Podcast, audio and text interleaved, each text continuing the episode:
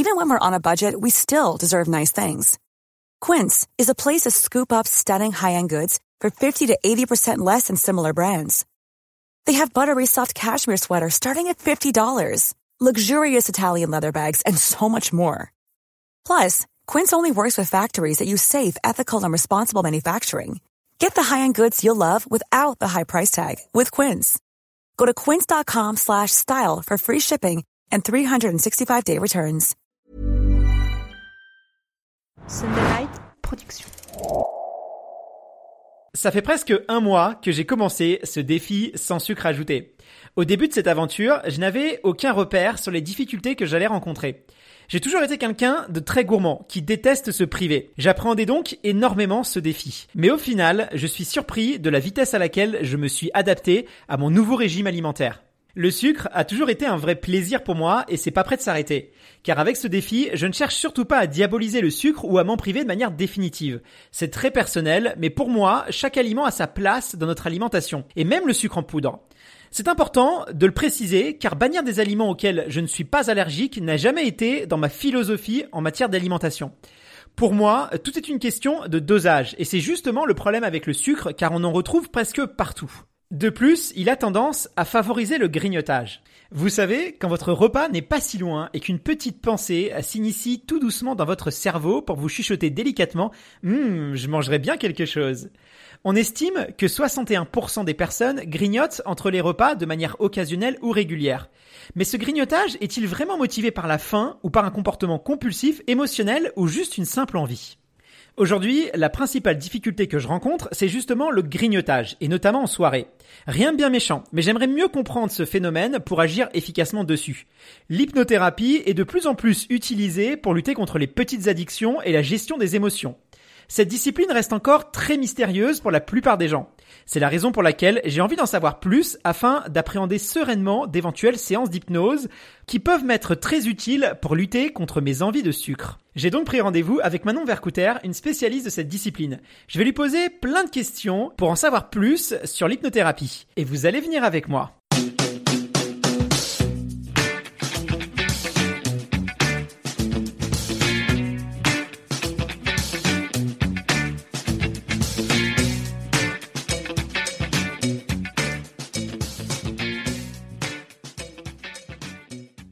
Salut Manon, euh, merci beaucoup euh, d'avoir accepté de, de, me recevoir et, euh, et, de répondre à mes questions. c'est vrai que je m'intéresse beaucoup à l'hypnothérapie et notamment aux, bienfaits et comment ça peut aider les personnes qui cherchent notamment à combattre certaines petites addictions. J'ai des amis autour de moi qui ont notamment arrêté le tabac grâce à cette discipline, mais c'est vrai que ça reste quand même quelque chose qui est assez méconnu, voire même un petit peu mystérieux pour la plupart des gens. Donc du coup, ma, ma première question, ça va être est-ce que tu peux m'en dire un petit peu plus sur cette discipline et surtout comment est-ce que ça peut aider les gens, quoi? Alors salut Guillaume. En effet, comme tu le dis, l'hypnose c'est euh, perçu comme une discipline peut-être un peu euh, magique, occulte, euh, ésotérique même parfois. pourtant, il n'en est rien. C'est en effet, comme tu le dis, quelque chose qui se démocratise aujourd'hui, notamment pour tout ce qui est gestion des phobies, de la peur, arrêt du tabac, etc. Et euh, en effet, ça peut aider pour tout ce qui est euh, addiction, compulsion, euh, comportement alimentaire, mais aussi plein d'autres choses sur la performance, la productivité, la créativité, etc. Et en fait, l'hypnose, c'est on connaît tous plus ou moins le côté spectacle, donc euh, Mesmer où il y a quelqu'un qui va aller sur une scène et on va dormir debout, faire la poule, oublier son prénom, oublier un chiffre. Et, et oui, c'est totalement possible. Mais il y a aussi un côté très thérapeutique à l'hypnose où en fait on va recevoir le client et euh, adresser un problème, on préfère parler d'objectifs. Donc euh, par exemple, arrêter de fumer, arrêter de manger euh, des aliments transformés qui contiennent du sucre, arrêter d'avoir un cauchemar. Voilà, il y a plein de possibilités qui, qui s'offrent à nous avec l'hypnose. Bon, tu vas pas me faire faire la poule alors aujourd'hui? Peut-être, à la fin on verra. Écoute, moi je viens de voir parce que bah, je me suis lancé un défi, c'est celui de arrêter le sucre ajouté pendant 93 jours. L'idée, hein, c'est j'aimerais voilà en finir avec ma surconsommation de sucre. Je suis sportif, euh, c'est vrai que j'ai tendance à beaucoup aimer les choses sucrées. Alors c'était pas forcément un problème parce que j'avais des dépenses caloriques qui étaient assez importantes avec ma pratique du sport, mais je me suis rendu compte que bah, je stockais quand même un petit peu de, de, de graisse, qui est jamais bon quand tu es un sportif, et, euh, et surtout bah, quand j'ai arrêté de courir, j'ai pris un petit peu de poids et je pense que c'est beaucoup lié à, à cette surconsommation de sucre. Ça fait travailler mon pancréas. Je sais que c'est voilà, je sais que c'est quand même pas très très bon. Euh, j'avais déjà essayé d'arrêter le sucre par le passé. C'est vrai que les hypothèses euh, les, mes tentatives avaient, euh, malheureusement échoué. Euh, là, bah écoute, ça se passe plutôt bien. c'est vrai que je suis assez déterminé. J'ai vraiment la volonté de, de, vouloir arrêter, donc c'est vrai que ça marche mieux. On va dire dans, dans 80% des cas, en tout cas. Ok. Bah, en effet, c'est vrai que en hypnose, on peut on peut travailler sur ce genre de choses et ça m'étonne pas nécessairement que tu aies déjà essayé par le passé, mais néanmoins tu n'aies pas réussi euh, en tout cas pas complètement à arrêter euh, tes, cravings un peu de, de sucre, peut-être parce que tu n'avais pas mis en place les bons mécanismes. Et du coup, euh, on va pouvoir parler avec ça de tout ce qui est bien définir un objectif, la volonté, mais aussi questionner ce qu'il y a derrière ton objectif. Parce qu'en fait, il faut s'interroger sur le pourquoi tu fais ça, le sens et la valeur qu'il y a derrière. Et c'est ça qui va t'apporter la valeur ajoutée, qui va vraiment insuffler cette motivation pour changer ton comportement c'est vrai que c'est assez rare finalement que les gens, euh, dès la première tentative, que ce soit euh, arrêter de fumer, euh, même perdre un petit peu de poids, ou encore s'arrêter, arrêter la, surconsommation de sucre, arrive du premier coup. Euh, je sais pas, s'il y en a qui arrivent. Bon, moi, ça a été à chaque fois, il faut deux trois tentatives avant ça. Oui, en fait, en, donc en hypnose, on travaille avec un état modifié de conscience. C'est un peu comme quand tu lis un livre, par exemple, et qu'à la fin de ta page, tu sais plus vraiment ce que tu as lu, ou quand tu te promènes dans le métro et que tu écoutes ta musique et tu loupes ton arrêt. En fait, là, tu es dans un état modifié de conscience. Donc l'hypnose, c'est ça. Et en fait, ce qui est intéressant, c'est que ça va s'intéresser aux, causes pourquoi tu te diriges vers des aliments qui sont sucrés. Euh, on va essayer de comprendre et d'identifier ce qu'il y a derrière pour ensuite modifier le schéma inconscient euh, de ta perception par rapport à l'alimentation et de ton rapport au sucre. Bah écoute, c'est ça a l'air hyper intéressant et j'ai hâte de commencer euh, cet échange avec toi. Euh, je te disais que voilà, dans 80% des cas aujourd'hui, j'arrive bien à gérer cette surconsommation de sucre parce que voilà, j'ai une volonté qui est, quand même assez accrue. J'ai vraiment envie d'en finir une fois pour toutes avec avec ce problème-là. Le souci que je rencontre encore, c'est surtout le soir et tout ce qui est grignotage sucré. C'est vrai que la journée, je travaille, je suis assez actif, euh, j'y pense pas forcément, mais le soir, dès que euh, voilà, je vais commencer un petit peu à relâcher la pression au travail, je vais euh, peut-être lire un livre ou regarder une série, et ben je vais avoir systématiquement l'envie de grignoter des choses, des choses sucrées. donc voilà, je vais, je vais chercher un fruit, voire deux, une compote, un dessert. Euh, et puis, euh, bah, quasiment toutes les 35-40 euh, minutes, je vais aller grignoter quelque chose jusqu'à jusqu'à que j'aille me coucher. Et donc, j'ai l'impression d'avoir un peu bah, saboté ma journée, les efforts que j'ai pu faire. Mais c'est c'est quand même j'essaye de, de, limiter ça mais c'est vrai que c'est j'y pense tout le temps et j'ai l'impression que c'est encore pire quoi donc donc voilà je suis un petit peu démuni j'ai essayé pas mal de choses je sais que c'est pas forcément une question de volonté parce que comme je t'ai dit je l'ai je pense vraiment l'avoir mais il y a des choses peut-être qui sont plus forts que, que, que moi, quoi. Totalement. Alors en fait, tu as soulevé plusieurs points qui sont super intéressants. Euh, déjà, pour revenir à l'épisode que tu avais fait avec euh, l'addictologue, euh, le cerveau, il est programmé pour aimer le sucre. C'est quelque chose euh, d'inné. Donc du coup, il y a déjà cette, euh, ce besoin physiologique, physique, d'avoir du sucre parce que ça sécrète de la dopamine et donc c'est l'hormone du plaisir. Et euh, donc du coup, tu peux avoir des éléments dans ta vie, des événements où tu vas avoir un événement qui va te contrarier, qui va générer une émotion négative, pas forcément cool. Ça peut être de la tristesse, ça peut être de la colère, ça peut être aussi de l'angoisse et du stress, qui vont induire un comportement. Ce comportement, c'est se diriger vers quelque chose que tu sais qui va te proposer et te procurer du bien-être, donc le sucre, qui va générer de la dopamine. Et donc, en fait, ton cerveau par association, ce qu'il va faire, c'est qu'il va associer cet événement négatif avec le fait que tu aies pris du sucre et donc que tu te sois senti mieux après, il va se dire bah, à chaque fois que je ressens cette émotion pas cool ou d'autres émotions pas cool, je vais pouvoir me diriger vers du sucre pour me sentir mieux. Et en fait, à partir de ça, tu vas avoir une, identité qui va se construire autour de croyances, c'est-à-dire euh, j'ai besoin de sucre pour me sentir mieux, ou je suis addict au sucre, ou euh, j'ai besoin voilà, de produits très sucrés pour aller mieux. Et donc du coup, ce qui se passe, c'est que tu vas construire cette croyance que tu vas répéter. Et ça va générer ce qu'on appelle en psychologie un biais cognitif, c'est-à-dire qu'en fait ton cerveau, il aime pas avoir tort. Donc, à partir du moment où tu te dis que tu es addict au sucre, tu vas aller chercher, en te remémorant dans tes souvenirs et dans tes expériences, tous les moments où tu as craqué et tu as été euh, addict et tu t'es dirigé vers des aliments sucrés. Donc, du coup, tu te dis, bah, je suis comme ça, c'est pas ma faute. Donc, tu externalises à la fois ta satisfaction du sucre et tu te déresponsabilises pardon, de ton comportement en te disant bah c'est comme ça, c'est compliqué à changer, je suis euh, fait comme ça quoi. Mon cerveau il fonctionne de cette façon. Alors qu'en fait pas du tout. Euh, en hypnose justement on va euh, travailler sur le changement des schémas mentaux. En gros c'est comme si tu considères que ton cerveau, ton inconscient c'est une autoroute avec plusieurs routes et donc à un comportement, tu vas associer une émotion. Et donc, nous, ce qu'on va faire en hypnose, c'est travailler sur le fait de changer de voie. On va changer de route. On va essayer de couper, euh, couper une certaine autoroute pour créer une autre destination. Comme ça, ça va te permettre déjà inconsciemment d'installer le changement. Et c'est pour ça que c'est pas une question de volonté en fait. Parce que la volonté, c'est bien de vouloir les choses, mais quand tu veux quelque chose, c'est quelque chose que tu conscientises. Et pour autant, c'est l'émotion qui va apporter le comportement. Et l'émotion, elle est beaucoup plus forte en fait que la volonté. Ah, puis t'as pas la main, t'as pas forcément la main sur tes émotions. Malheureusement, elles sont, euh, voilà, euh, tu peux difficilement les contrôler, en tout cas certaines. Euh, mais c'est vrai que moi, c'est quand même très très lié à la soirée. Alors je sais pas pourquoi, c'est systématiquement le, le soir, passé à 21h, 21h30, alors que j'ai fini de manger. c'est quand même normalement, je suis pas censé avoir faim. C'est vraiment là où où je vais je vais un petit peu avoir tendance à, à craquer. Donc euh, voilà, je vois bien que c'est pas pas forcément dans, mes mains. Je sais pas pourquoi. Euh, c'est plus le soir que l'après-midi, le matin euh, chez moi. Ça c'est une bonne question en tout cas. Ouais. En fait, ce qui est intéressant justement avec cette volonté, c'est que c'est comme si à l'intérieur de toi, tu sais, il y a, un peu plusieurs parties. C'est genre euh, un peu un petit pays où il y a plein, de villes différentes. Il y a une partie de toi qui veut changer, qui veut arrêter le sucre, parce qu'il y a tous les bénéfices secondaires qui sont associés, euh, être en bonne santé, te sentir mieux, euh, manger plus sainement, etc. Mais tu as aussi une partie qui te dit, ouais, mais quand même, c'est cool de manger du sucre, avoir le petit carré de chocolat, manger de yaourt, un fruit, etc. C'est plutôt sympa. Et donc du coup, c'est vrai que c'est compliqué de gérer ces plusieurs parties parce que du coup, tu as une tension. Et donc à chaque fois, tu vas essayer de gérer ton émotion. Et tu dis justement qu'on n'a pas le contrôle sur ces, sur ces émotions.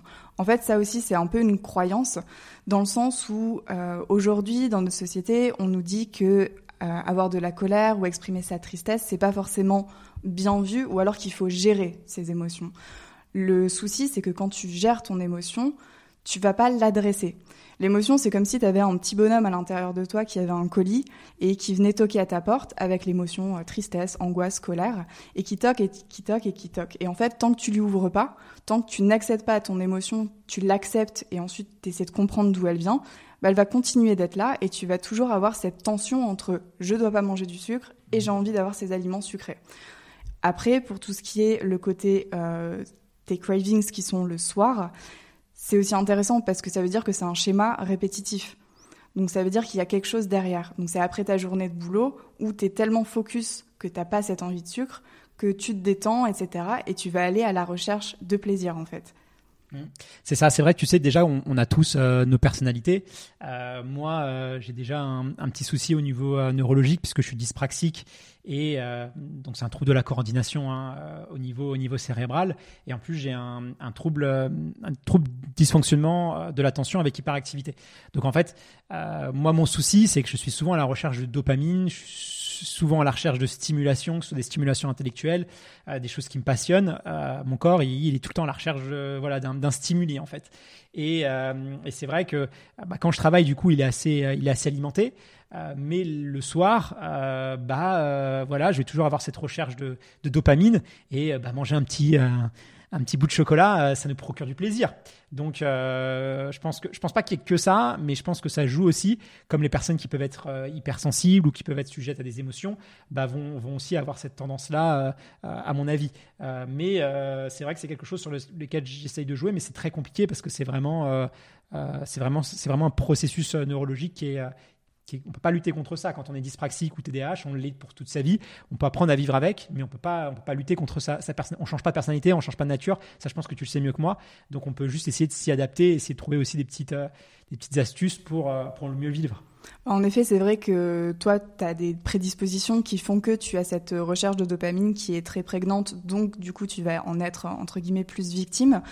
Néanmoins, c'est assez intéressant parce que tu dis que pendant la journée, t'as pas ces, euh, ces envies de sucre, ce qui fait que quelque part, il y a quand même une partie de toi qui est capable d'avoir ces ressources et de ne pas euh, céder entre guillemets à la tentation. Donc en fait, c'est plutôt s'interroger sur euh, déjà pourquoi tu vas arrêter le sucre et, et surtout se dire que être en bonne santé c'est pas forcément assez. C'est quelque chose qui est trop large trop général. Parce que je pense qu'on a tous envie d'être en, bonne santé de façon générale. Donc peut-être aller chercher derrière à chaque fois de poser la question en quoi c'est important pour moi d'arrêter le sucre? En quoi c'est important pour moi spécifiquement d'arrêter le sucre transformé et raffiné? Qu'est-ce qu'il y a derrière? Bah, moi, la, motivation, elle est quand même très liée à la, santé. Et surtout, euh, moi, il y a deux choses. C'est voilà, c'est tout ce qui est grignotage compulsif. J'aime pas avoir cette impression de perte de contrôle et euh, d'être finalement un petit peu esclave euh, de, de ces petites pulsions de sucre, ce genre de choses, et de pas avoir la main sur ça. Euh, surtout que bah, je vais grignoter, je vais être aussi incapable, si j'achète un paquet de bonbons, vais, c'est très dur pour moi de pas le finir. Un paquet de gâteaux, c'est, pareil. Euh, c'est pour ça que j'en achète pas du tout. Et du coup, bah, j'ai l'impression de pas avoir le contrôle sur mes actions. Et c'est ça qui me, qui me dérange. C'est ça que j'ai envie de reprendre la main, en fait, sur ça. J'ai pas envie de me passer de sucre ajouté parce que je pense que vraiment tous les aliments sont euh, importants. Je pense que voilà, manger un fondant au chocolat, euh, manger même un, un, fast-food, ça a du sens dans une vie, ça a du sens dans, dans, une alimentation. Voilà. Le souci, c'est que moi, je vais justement, je vais les fuir ces aliments-là parce que je sais que je suis pas capable. En tout cas, j'ai l'impression de pas être capable de pouvoir me limiter. J'ai toujours beaucoup d'admiration pour les gens qui vont acheter un paquet de bonbons, qui vont manger un et qui vont euh, voilà savoir se réguler et être très raisonnable. Voilà. Moi, je suis très gourmand et j'ai du mal avec la notion de raisonnable. Et c'est ça que j'ai envie de voilà, j'ai envie de reprendre le contrôle sur ça. Ouais, bah c'est vrai que en général, on peut distinguer deux types de personnalités. Il y a des personnes qui vont être tout ou rien, donc c'est un peu comme toi. C'est je n'achète pas le paquet de bonbons parce que dans tous les cas, je sais que sinon il va il va passer dans la soirée. Et t'as d'autres personnes qui sont plus capables de s'économiser et euh, de manger euh, un bonbon euh, tous les deux jours, par exemple, et de faire durer. Bravo à ces gens-là. Voilà. donc c'est vrai qu'on peut se reconnaître dans l'un ou l'autre de ces archétypes. Dans tous les cas, c'est vrai que le statu quo, donc le fait que tu aies des compulsions vers le sucre, c'est euh, c'est quelque chose qui, qui te procure de la sécurité en fait. Ça t'apporte du plaisir, c'est un comportement que tu connais même si tu as envie de le changer. Mais le fait est que le changement, c'est euh, sortir de sa zone de confort. Et par dénomination, sortir de sa zone de confort, c'est quelque chose qui est inconfortable parce que ça peut générer, même si le comportement euh, voulu est, positif, hein, des peurs, des angoisses. En fait, c'est un mécanisme de survie, le fait de rester là où on connaît, avec ce que l'on connaît, même si le comportement qu'on a peut être euh, détrimentaire euh, à notre santé. Et en fait, les mécanismes d'évitement sont plus faciles à générer que euh, des comportements de changement même positifs, parce qu'il y a cette partie de nous qui a envie de nous protéger, de nous sécuriser, un peu comme si on avait un gardien intérieur ou un parent un peu surprotecteur. Et en fait, c'est notamment en anticipant et en visualisant le changement que tu veux, donc c'est-à-dire euh, en te faisant des petits exercices de visualisation, par exemple, toi dans 1, 2, 3, 6 mois, quand tu auras arrêté euh, la quantité de sucre transformé que tu veux, pas forcément euh, la totalité, et faire déjà comme si tu avais intégré ce comportement. Qu'est-ce que tu ressens? Comment tu es? Comment tu te portes? Comment tu parles? Qu'est-ce que tu fais au quotidien? Qu'est-ce que tu changes dans ta routine du soir par rapport à ça? Et donc déjà, là, en faisant cet exercice de visualisation créatrice, tu euh, enlèves une partie d'inconnu et donc tu t'enlèves une partie de stress. Et sortir de sa zone de confort, en fait, c'est quelque chose qui se travaille. C'est comme un muscle, c'est comme le sport, euh, c'est comme la créativité. Ça devient de plus en plus facile au fur et à mesure qu'on le fait. Et ça m'étonne d'ailleurs pas du tout que par le passé tu aies déjà essayé, mais que aujourd'hui ça fonctionne parce qu'aujourd'hui tu as une incentive qui est plus importante avec le podcast parce que du coup ça te donne vraiment un défi et puis tu as un peu cette euh, externalisation, les attentes des auditeurs euh, qui veulent te voir réussir. Mais c'est très efficace, hein. Je t'avoue qu'effectivement, voilà, à, part le soir, j'ai plus du tout cette envie de sucre. comme quoi le mental, hein, ça joue énormément. Après, le soir, voilà, sur, les causes, comme je t'ai dit, bah, voilà, j'aime pas forcément m'ennuyer. après, il y a peut-être autre chose. moi, je suis quelqu'un quand même qui est assez anxieux. je pense que mes proches le, savent suffisamment. J'ai toujours un million d'idées, toujours le cerveau qui, tourne. donc forcément, je me projette toujours sur, l'avenir. Et, euh, ça, ça génère de l'anxiété. Et c'est vrai que le soir, c'est des moments où généralement je peux euh, avoir euh, ces, petites étapes un petit peu anxieuses. C'est là, en tout cas, ça se manifeste. Donc, je ne sais pas s'il y a un lien, mais c'est peut-être aussi un, des leviers sur lesquels je, vais essayer de pouvoir jouer. Bah, totalement, ça c'est intéressant. C'est vrai que je pense aujourd'hui, on est tous relativement sujets au stress, aux angoisses. Euh, que ce soit personnel ou professionnel d'ailleurs. Après, ce qu'il faut faire en premier lieu, c'est déjà déculpabiliser. C'est-à-dire que c'est pas parce que tu vas craquer que euh, c'est foutu et que tu vas pas y arriver et que ça veut dire que la prochaine fois ça va encore euh, ça va encore ne pas fonctionner. Dans tous les cas, euh, un des présupposés qu'on utilise en hypnose et dans les accompagnements, c'est si ce que tu fais ne fonctionne pas et c'est n'importe quoi d'autre et dans tous les cas, il n'y a pas d'erreur, il y a que du feedback. C'est-à-dire quand tu craques, te dis pas ah là là, c'est la fin du monde, j'ai craqué. Interroge-toi sur pourquoi tu as craqué et aussi pourquoi les autres fois tu n'as pas craqué. Qu'est-ce qu'il y a de différent? Est-ce que tu étais plus anxieux? Est-ce que tu avais moins de choses à faire donc tu t'ennuyais plus? Il y a des, modalités extérieures qui peuvent venir intervenir sur tes comportements et tes émotions internes en fait. C'est rare que le soir je craque pas malheureusement, donc je sais pas sur quelle base je vais, devoir me fier. Euh, du coup, comment ça va se passer euh, Voilà, c'est quoi un peu les next steps? Comment, euh, comment est-ce que tu vois les choses? À quoi est-ce que je dois m'attendre avec le suivi qu'on va avoir tous les deux? Bah, déjà, ce qu'on peut travailler, c'est la détermination d'objectifs. Euh, un objectif, c'est quelque chose qui est euh, assez simple, mais qui est personnel, qui est précis, qui est mesurable, qui est testable. Il faut avoir une, une deadline, il faut que ce soit motivant et il faut que ce soit formulé de façon positive. Donc, arrêter le sucre, par exemple, c'est pas nécessairement un bon objectif parce que ça reste très vague. Tu sais pas forcément quand est-ce que tu as réussi, quand est-ce que tu pas réussi. Ce qui est plus intéressant, c'est d'intégrer la valeur qu'il y a derrière. Si tu veux arrêter le sucre, c'est pour gagner quoi derrière? Donc, t'interroger déjà sur, euh, sur l'objectif. Après, euh, on peut mettre en place aussi des exercices, euh, des petits exercices que tu peux faire tout seul, notamment ces exercices de visualisation dont je parlais tout à l'heure, et faire comme si. C'est un peu fake it until you make it. C'est vraiment le fait d'intégrer les comportements que tu voudrais avoir dès aujourd'hui. Et en fait, déjà, ça te permet de devenir la personne que tu voudrais être aujourd'hui. Et ça, c'est, ça paraît très simple, ça paraît assez bateau, euh, même magique, mais pourtant c'est assez incroyable euh, les résultats qu'on peut avoir parce qu'en fait le cerveau ne fait pas la différence entre la réalité et l'imaginaire. Et c'est notamment un des mécanismes de base dans tout ce qui est préparation mentale avec, avec les exercices de visualisation et d'imagerie mentale où les sportifs se visualisent, s'imaginent en train de faire des exercices, des entraînements, voire de gagner des compétitions en se mettant dans l'état interne, dans l'émotion qu'ils anticipent d'avoir et ils font comme s'ils l'avaient déjà. Et ça, si tu le pratiques au quotidien, ça va déjà changer ta façon de fonctionner et de ton rapport avec, euh, avec le sucre. Ouais, c'est vrai que j'ai alors j'ai aussi un autre podcast sur euh, sur le sport et on reçoit pas mal d'athlètes de, haut niveau et effectivement ils utilisent euh, tous et toutes quasiment ces techniques de visualisation qui sont très très très présentes dans le dans le dans le monde du sport. Euh, et du coup, euh, s'il y a des séances d'hypnose euh, dans, dans, les prochaines séances, à, quoi est-ce que ça va, ça va ressembler? Alors, s'il y a des, séances d'hypnose dans les prochaines séances, il y a plusieurs mécanismes qui sont possibles. D'une part, donc de façon très personnelle, d'une part, on peut faire une régression dans le temps pour aller rechercher les moments où potentiellement il y a un événement qui aurait déclenché, déclenché pardon, cette surappétence pour le sucre. Après, on peut aussi euh, faire euh, de l'hypnose coaching, donc avec un, outil qui s'appelle la PNL, la programmation neurolinguistique. Et là, en fait, c'est plus une discussion où tu t'interroges les deux parties qui sont en toi, celle qui veut arrêter le sucre et celle qui veut continuer à manger du sucre. Et c'est assez sympa parce que du coup, ça te permet de dialoguer dans un état modifié de conscience avec les deux parties qui sont en toi pour aller chercher en fait un but commun. Et déjà, une fois que tu réalises que derrière, il y a le même but, parce que bon, on va pas se mentir, tu vas arrêter le sucre pour la santé, mais et pour le plaisir aussi d'être en bonne santé. Et tu manges du sucre pour aussi justement avoir cette sensation de plaisir. Donc derrière, tu as un peu des sentiments qui sont communs. Simplement, c'est deux comportements différents pour arriver au même but. Et en, déjà en conscientisant ça, ça te permet de faire un next step et de commencer à reprogrammer ton cerveau et tes schémas mentaux. On, entend souvent que pas forcément tout le monde est réceptif euh, à l'hypnose. Est-ce que c'est le cas aussi dans l'hypnose médicale? Euh, C'est quoi ton avis sur ça?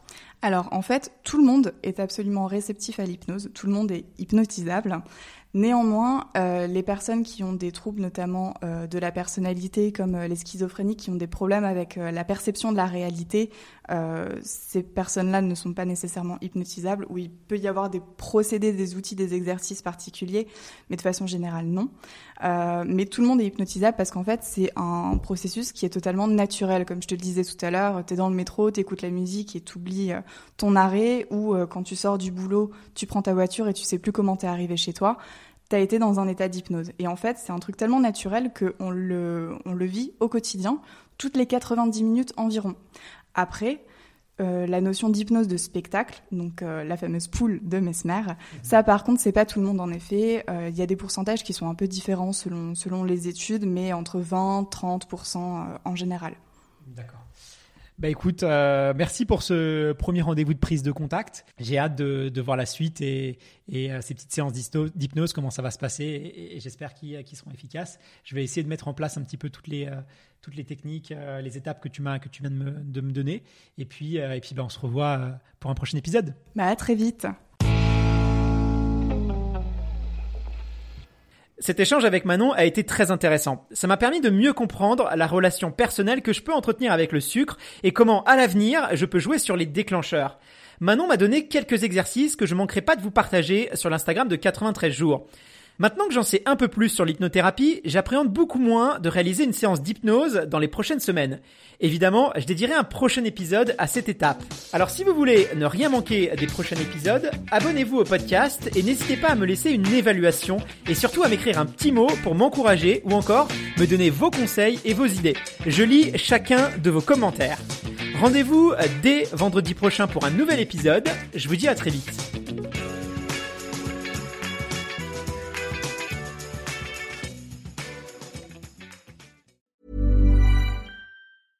Hey, it's Paige DeSorbo from Giggly Squad. High quality fashion without the price tag. Say hello to Quince.